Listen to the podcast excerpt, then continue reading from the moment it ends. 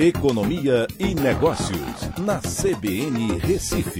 Oferecimento Cicred Recife e Seguros Unimed. Soluções em seguros e previdência complementar. Atena BGA Investimentos, o escritório referência da XP Investimentos em Pernambuco. Olá, amigos. No podcast de hoje eu vou comentar o fato do Ibovespa ter ficado entre os piores é, desempenhos nas bolsas mundiais. Principalmente quando analisando com países emergentes, né, o Brasil teve a sua pior colocação. Agora, isso tudo em dólares. Né? Quando você converte o índice desses países emergentes é, e compara com o do Ibovespa, é, o Brasil teve um desempenho negativo de 20,18%. É, comparado com Colômbia, Argentina, Rússia, Chile, e outros países, é, eles tiveram um desempenho negativo também, mas comparado com o Brasil, o Brasil foi pior. E na China houve ainda um crescimento de 20,26%. Vale lembrar que o dólar é, se valorizou em 29,4% em relação ao real.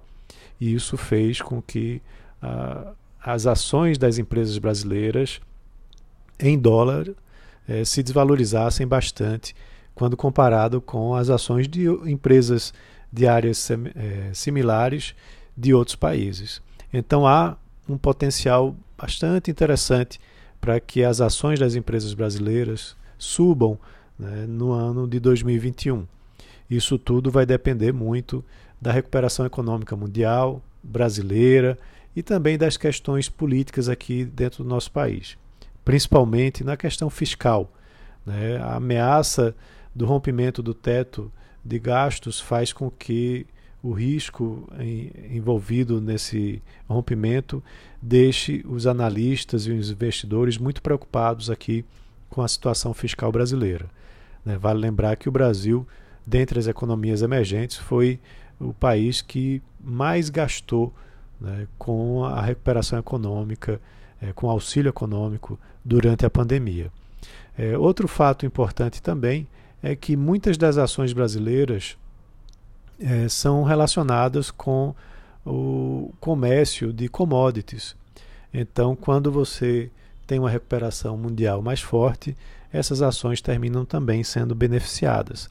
E isso pode ser mais um fator interessante para que você tenha uma valorização maior né, da Bolsa Brasileira no ano de 2021.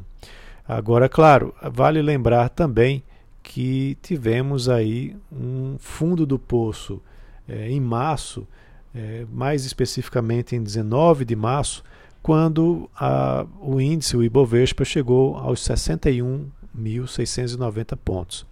E até o final do ano terminou tendo uma valorização de 93%. O mês de novembro foi o mês mais forte, inclusive, para a Bolsa Brasileira. É claro que no último pregão é, e no pregão de hoje, né, a bolsa atingiu novamente os 120 mil pontos. Hoje fechou um pouquinho abaixo, mas com a diferença muito pequena. E há uma expectativa de que a bolsa de repente chegue aí nos 130 mil, 140 mil pontos. Vai depender muito dessas circunstâncias que eu mencionei.